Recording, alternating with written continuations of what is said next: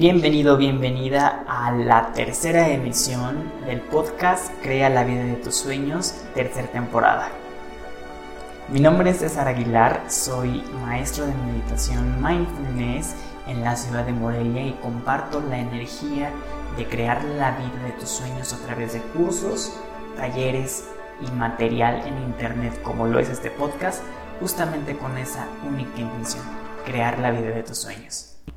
El día de hoy te traigo un tema bastante interesante que es la meditación en niños. Si bien conocemos todos los beneficios que hay de la meditación para los adultos, también es importante que conozcamos los beneficios que hay de esta práctica milenaria para los chiquitines.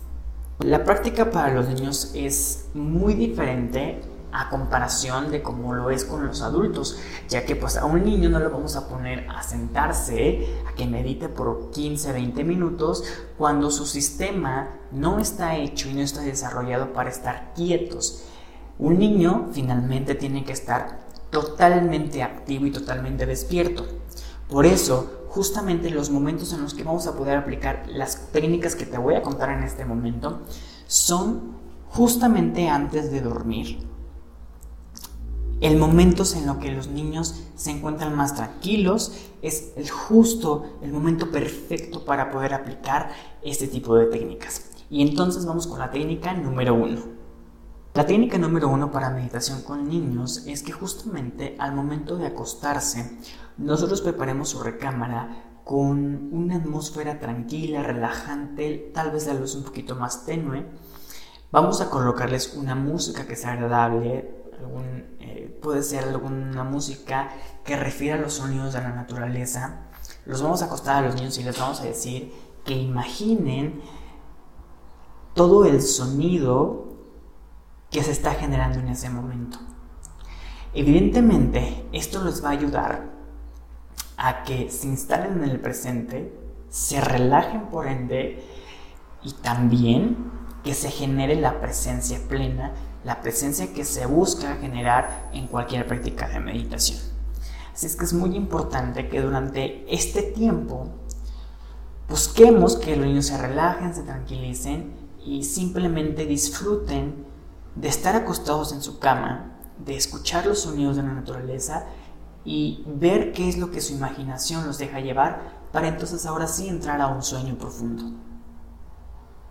Algo muy importante que quiero comentarte a ti en este podcast es que la intención justamente de introducir ese tipo de prácticas en los niños es que tengan un mayor control de sus emociones, que sepan cómo disminuir la ira, el enojo, la euforia, que sepan cómo tranquilizarse, pero también que sepan cómo ser más felices.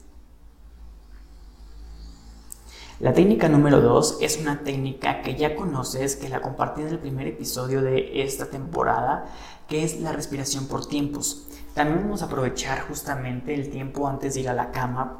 Los acostamos a los niños y les vamos a pedir que respiren en tres tiempos, en cuatro tiempos. Van a detener el aire en tres o en cuatro tiempos. Van a exhalar el aire en tres o cuatro tiempos. Y van a quedarse sin aire en tres o cuatro tiempos. Es muy importante que este tipo de respiraciones las hagan juntos, ya sea el familiar, el papá, el tío, la abuelita, junto con el niño para que sea un poco más fácil para el niño llevarlo a cabo. Adicional a esto, esta práctica es finalmente es la práctica de mindfulness. Con estas respiraciones vamos a introducir al niño también a un estado de relajación profunda que lo va a llevar a que su sueño sea totalmente reparador y despierte de un muy buen humor.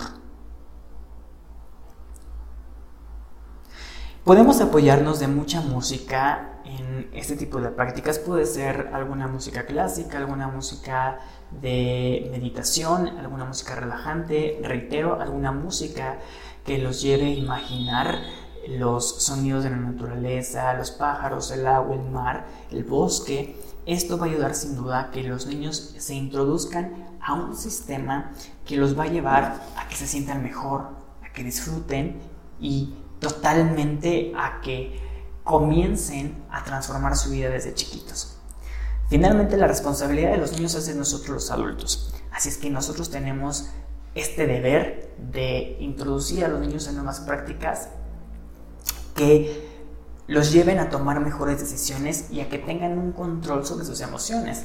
Finalmente, esto es más importante que cualquier otra cosa más que la relajación. El punto es que los niños sean emocionalmente inteligentes para que de adultos sean personas que tomen mejores decisiones en pro de su bienestar y en pro del bienestar social. Déjame tus comentarios, qué te parece este tipo de prácticas para los niños aquí abajo y cuéntame también tus experiencias en la meditación con los niños, si es que hay alguna y si no, qué otra idea crees que sea importante y que sea indispensable conocer y aplicar en los niños. Muchas gracias por haber escuchado este podcast. Nos vemos la siguiente semana. Hasta la próxima.